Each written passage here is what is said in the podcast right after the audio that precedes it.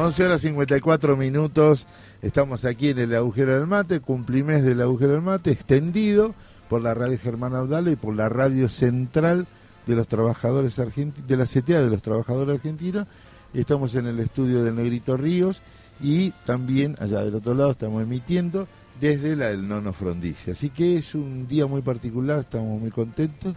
Y ahora recibimos nuestra columna, se acaba la de Isla de Ate y ahora viene a levantarla más eh, el cordobés Alejandro Giani, que venís con, un, con unas ganas de hablar de algunos dichos que hubo este fin de semana, ¿no? Claro, sí, sí, es un fin de semana movido políticamente por el continente. Uf, sí, hay que ver, ¿no? un poco de aire. sí, sí que están tratando de asfixiarnos, ¿no? Por el tema de... Qué locura ir a golpear a literalmente los portones los militares. Sí, ¿no? Como en el siglo XXI, vos decís, ¿en qué contexto? ¿Cómo se te ocurre poner a pedir dictaduras, no? Como... Sí, sí, sí, no aprendimos nada. Pero tiene que ver con que eh, el movimiento obrero brasileño es a partir de Lula. Todavía le falta toda esa historia de lucha que tiene el movimiento obrero argentino. Sí, sí. Tiene, sí, tiene que ver un montón de cosas, ¿no? Con la posmodernidad, con el triunfo del neoliberalismo en la cabeza y en la subjetividad de la gente. Claro. Eh, Cortar ese hilo histórico que une las luchas, digo. Claro, claro, claro. Es cierto, es multifactor, multifactor. Sí, sí, sí, porque si no es como que uno termina sin entender eh, o se queda con un recorte, con un recorte muy chiquito que me parece que después no le terminamos hablando a nadie. Claro, claro, claro que es lo más peligroso de la política también, ¿no? como como también digo que es peligroso lavar tu discurso para poder entender, para que el otro te entienda. Eh, esta, esta idea de la, eh, esta, esta idea de hablarle a la doña Rosa y tomar a todo el mundo medio como boludo. Exacto. Infantilizar, Claro, infantilizarlos. También lo otro peligroso es, eh, es creer que todo el mundo discute ideología, política. Claro. Y, habla en ese discurso, en ese nivel. Pero para adentrarnos en tu día, en lo que preparaste, eh, cuando yo te escuché los primeros programas que hablabas con tanto énfasis del ambientalismo y de la responsabilidad y del reciclado, yo te pregunté un día, che, esto es agenda de, los partidos, en las campañas, sí, y yo te digo, la verdad me parecía lejano. Y asume, el gana el Lula el domingo y lo primero que habla es de la Amazonia. Claro, bueno, bueno, pero es, eh, es así, por muchas cosas. Digo, primero porque Lula eh, reconoce eh, la narrativa nueva que implica hacerse cargo de la naturaleza. Bien eh, Bolsonaro lo reconocía mal, ¿no? Pero también se hacía cargo, porque decía, bueno, estos son recursos naturales que tenemos que explotarlos nosotros. Claro. Entonces Lula dice, no, pará, pará, no, no, son recursos naturales, sí, pero no para explotar, sino para pensarlos. Y por otro lado, para Brasil, el Amazonas es neurálgico. Claro. ¿No? Es como para es como para nosotros el Río de la Plata la pampa o la cordillera. Claro. El Amazonas, ¿no? El Brasil es tropical y esa característica tropical eh, implica el río Amazonas, uno de los ríos más grandes del mundo, no uno de los, el río más grande del mundo, con más cantidad de agua del mundo y que genera un ecosistema con una biodiversidad más grande del mundo. Y además, y esto le cabe, ¿viste? Cuando uno dice, ¿por qué los brasileños son agrandados y dicen que son los más grandes del mundo? ¿Y por qué son los más grandes del mundo? Bueno, es eh, la idea es que ahora eh, eh, que lo escuchemos para seguir pensando, pero implica esto que del Amazonas, el respeto, el cuidado, el respeto, la posibilidad de utilizar los recursos naturales de forma sustentable. Exacto. Utilizar los recursos naturales en forma de respeto para que haya que se puedan regenerar es central, porque tocar esto, romper esto, implica eh, modificar no solo la naturaleza, ahora lo vamos a contar, la naturaleza de Brasil, sino del todo el continente y parte del mundo. Así que yo es, escuchémoslo porque la riqueza está en poder escucharlo para después compartir un ratito más. Dale para retomar su protagonismo en la lucha contra la crisis climática, protegiendo a todos nuestros biomas, principalmente la selva amazónica. En nuestro gobierno fuimos capaces de reducir el 80% de la deforestación de la Amazonía y disminuimos de forma considerable la emisión de gases que provocan el calentamiento global. Ahora vamos a luchar por la deforestación cero de la Amazonía. Brasil y el planeta. Brasil y el planeta necesitan de una Amazonía viva. Un árbol en pie vale más de que toneladas de maderas extraídas ilegalmente por aquellos que piensan solo en, en, el lucro fácil, con la excusa del deterioro en la vida en la tierra. Un río de agua limpia vale mucho más que todo el oro extraído a, costa del mercurio que mata la fauna y, y pone en riesgo la vida humana. Cuando un niño indígena muere asesinada por los depredadores del medio ambiente, una parte de la humanidad muere junto con él.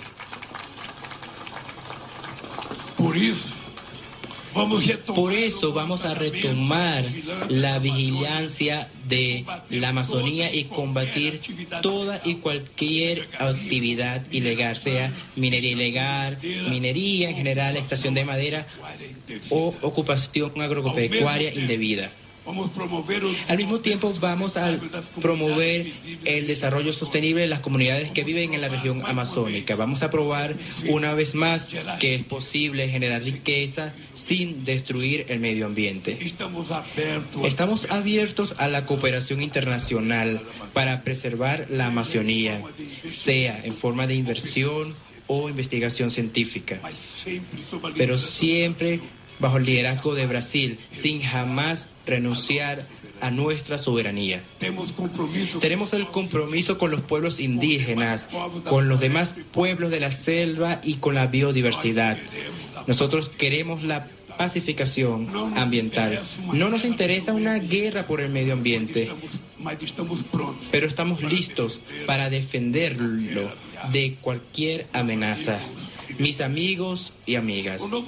El nuevo Brasil que queremos construir a partir del primero de enero no le interesa solamente al pueblo brasileño, sino a todas las personas que trabajan en favor de la paz, la solidaridad y fraternidad en cualquier parte del mundo.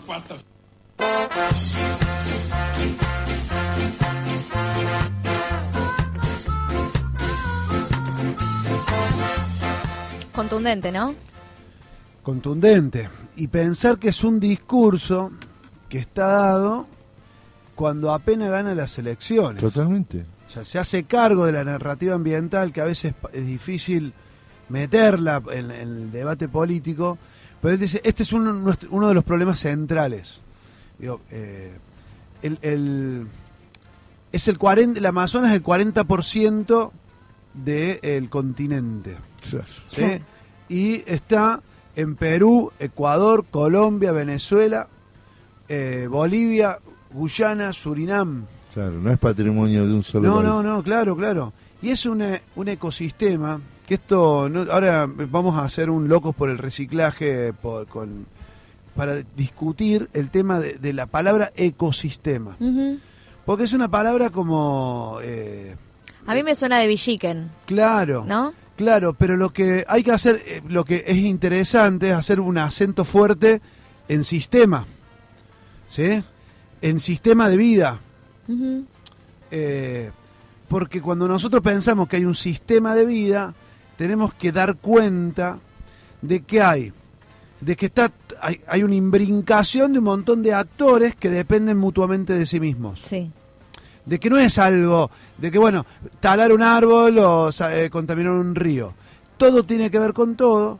Entonces, si todo tiene que ver con todo, eso es un sistema ecológico, un sistema de vía, de biodiversidad, que todo va dependiendo. Por ejemplo, digo, por ejemplo, a, ver, los árboles eh, es un río, ¿sí? un río enorme que nace en las cordilleras, y que desemboca en el Atlántico. En la vera de ese río se generaron un bosque enorme, porque es subtropical, eh, y que tiene que ver también, bueno, es los, eh, el río desagua, se, se levanta vapor, los árboles permiten ese vapor con, con- con la respiración suba, hay un río eh, de oxígeno que termina desparramando el, el agua por toda, la, por toda Latinoamérica, en parte de la cordillera, esa cordillera llueve y nutre el río de nuevo, y bueno, y todo eso, bueno, y, nada, es más Sí, complejo, sí, pero, digo, es- eso, eso, eso genera biodiversidad, que significa un montón de vida en 70 millones de kilómetros cuadrados, que es lo que más o menos lo que tiene el Amazonas. Y, hay comunidades aborígenes que todavía se sabe que todavía no tuvieron eh, no tuvieron contacto con la forma de vida occidental. Claro. Entonces, pero también hay un montón de animales, una reserva de, de animales de vida, de, de peces, está el, de- el delfín rosado, como es, no sé, Ay, no, me vuelve loca. millones de arañas, millones de... Sí. Hay monos, hay... Bueno, Pájaros. claro, pájaros, eh, pero- pero me- todos por miles. Situación que no hay, o, o sea, no hay, es el 20% del agua potable del mundo. Claro. Claro. Es más grande que el Polo Sur. Entonces, eh, cuando nosotros hablamos de todo eso, estamos hablando de decir, bueno, cuidar la vida, cuidar la biodiversidad, cuidar el, el oxígeno, cuidar la naturaleza, cu- o sea, es eso, es tener la posibilidad de cuidar un, un espacio verde que es central en la lucha del cambio climático. Por el. Pero también es central por cuidar la sensibilidad humana eh, con respecto al ambiente Claro. Totalmente. situaciones que e- eso se fue generando durante millones de años y en estos millones de años eh, se generó esto- este sistema eh, biológico y que varios yo eh, miré varias cosas antes de venir que dice y hay un solo elemento que está haciendo que no hace sintonía que no tiene no está en sintonía ¿cuál es? El hombre. el hombre Claro. Exacto. Que el hombre con la, con la racionalidad occidental, patriarcal, extractiva, capitalista, ¿qué quiere hacer? Empieza a deforestar. Claro. Empieza, lo que decía ahí, la, mi- la- la minería, a mí me, me hacía Sí. acordar, si no sé si, no, bueno, no sé si lo escucharon, ojalá que lo hayan escuchado porque está buenísimo, eh, y pusimos el loco por el reciclaje, el discurso de Petro en la ONU. No, yo vengo ¿no? Sí, de la naturaleza, donde bla, bla, bla. ¿viste? Bueno, Sí, sí, sí, sí. que es un poco lo mismo. Son países que están atravesados No es que termine acá la frontera y es otra cosa. claro, Es un ecosistema. y, y además están atravesados con un, con, con- con un convivir con la naturaleza de- muy distinto. Los argentinos no tenemos tanto eso. No, Porque, porque- porque- porque somos colonizados de otra manera. Sí. Exacto. Los portugueses tuvieron un vínculo con, con ellos, con, la naturaleza distinta, tuvieron un vínculo con la, con la biodiversidad distinta, y eso permitió que haya un pueblo que uno va a Brasil y dice, che, qué lindo que eso, mirá cómo bailan, no, mirá cómo lo que hacen, eh, mirá cómo disfrutan de la naturaleza distinta, mirá, bueno, bueno, hay, porque hay una, un- la, la- la racionalidad capitalista no logra, utilitaria capital, no logra todavía, pero sí pero sí, los últimos años vienen con la lógica de la deforestación por la madera, pero también con la agricultura eh, eh, intensiva, la agricultura Claro. eh, con, con- con- los paquetes tec- tecnológicos Sí. industriales para la, para la, para la Sí, con para la las semillas, con los. Claro, sí. pero también con la minería, ¿no? Con la minería, la minería del oro, pero la- Ajá. también la, la minería del petróleo, que se empieza a contaminar y empiezan a, a ganar eh, Terreno territorio. sobre la Claro. Amazonas. Y lo que te dicen estamos en los próximos 10 años, que si no logramos que se frene la deforestación, eh, el propio ecosistema empieza a, a- a no tener capacidad de regenerarse. Esto Mirá. es, nosotros pode- podemos hacer agricultura, podemos eh, sacar árboles, podemos, pero si eso no le damos tiempo a que se regenere, lo que te, te- se, termina perdiendo la selva por una sabana y después termina eh, esto por generarse un sistema árido en el cual va a repercutir profundamente, por ejemplo, en la pampa nuestra. Claro. Por ejemplo, en esto que decimos del deshielo de los glaciares, bueno, muchas de, lo, de las lluvias, de los regímenes de lluvia están hechos por la- el sistema de amazónico. Totalmente. Entonces, bueno, Lula que dice, deforestación cero. O- ojalá pueda, ojalá lo ayudemos. Y dice, a Bolsonaro una, u- eh, los tratados de, de comercio con Europa se los frenaron por el no cuidado del Amazonas, Claro. los europeos. Y Bolsonaro dice, ah, nos quieren países tercermundistas, que no podemos vender nuestros recursos naturales. No, No. todo lo contrario. Al contrario. Y que en eso es interesante lo que dice Lula, que me parece que es un poco un pensamiento circular, en el sentido de decir, bueno, hay que regular y controlar las producciones para la no contaminación, para el cuidado de la soberanía, ¿no? Claro. Como hay, hay una lógica que tiene ahí, que además Lula entiendo que la piensa más en términos latinoamericanistas, ¿no? Como de pensar, bueno, si cuidamos la soberanía del Amazonas para la- con no contaminación, también contribuimos a la soberanía de los otros países de la región en términos de cuidado del medio ambiente y, y de las producciones y el desarrollo de los Claro, países. claro, claro, claro. Eh, que es el gran debate que nos debemos y hay que dar, es desarrollo y ambiente. Y ambiente, claro, Sí. que es el debate del siglo XXI. Que se puede desarrollar Sí. cuidando el ambiente, que no se divorcian. Y que es mentira que el desarrollo es más caro eh, si cuidamos el, me- el ambiente. Claro. ¿sí? Es mentira, porque a la larga, a mediano plazo, la desertificación que se produce por el mal desarrollo o la contaminación que se produce por el mal desarrollo termina siendo más caro. Eh, claro, más, más, más caro para la transnacional. ¿sí? Sí. Y, y- e- y enormemente más caro para la soberanía de nuestros países, porque una pampa desierta, un desierto en la región pampeana para la Argentina, Sí, nos mata económicamente. claro, no te quedas sin recursos. Sí. Entonces por eso hay una palabrita que para mí que yo la, la- la fui descubriendo y con los años me parece cada vez más rica que la idea de la regeneración, que la idea de la economía circular, ¿no? La regeneración apunta a que todo lo que vos hagas en un ecosistema tenemos que darle el tiempo para que eso pueda regenerarse, hacerse de nuevo, generarse nuevamente. O sea, si nosotros cultivamos una tierra, no podemos al año siguiente hacer lo mismo, al año siguiente eh, lo mismo, Hay que dejarla y que descanse. matarle todos sus nutrientes. Exacto. Si no tenemos que dejarla que descanse, cultivar otra cosa para que ese nutriente eh, pueda pensarse, eh, re- rearmar, regenerarse de nuevo. Bueno, eh, es como el cuerpo humano. Si no lo cuidamos, si no cuidamos nuestro cuerpo, eh, se muere. Bueno, naturaleza lo mismo.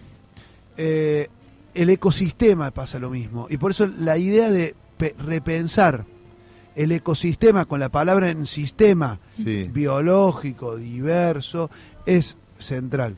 Nosotros vivimos en un sistema. El capitalismo y el individualismo grosero nos lleva a pensar que nosotros somos seres individuales Totalmente. que valemos por nosotros mismos. No, señor. No, señor. Nosotros no valemos por... Y nosotros vivimos en un sistema social.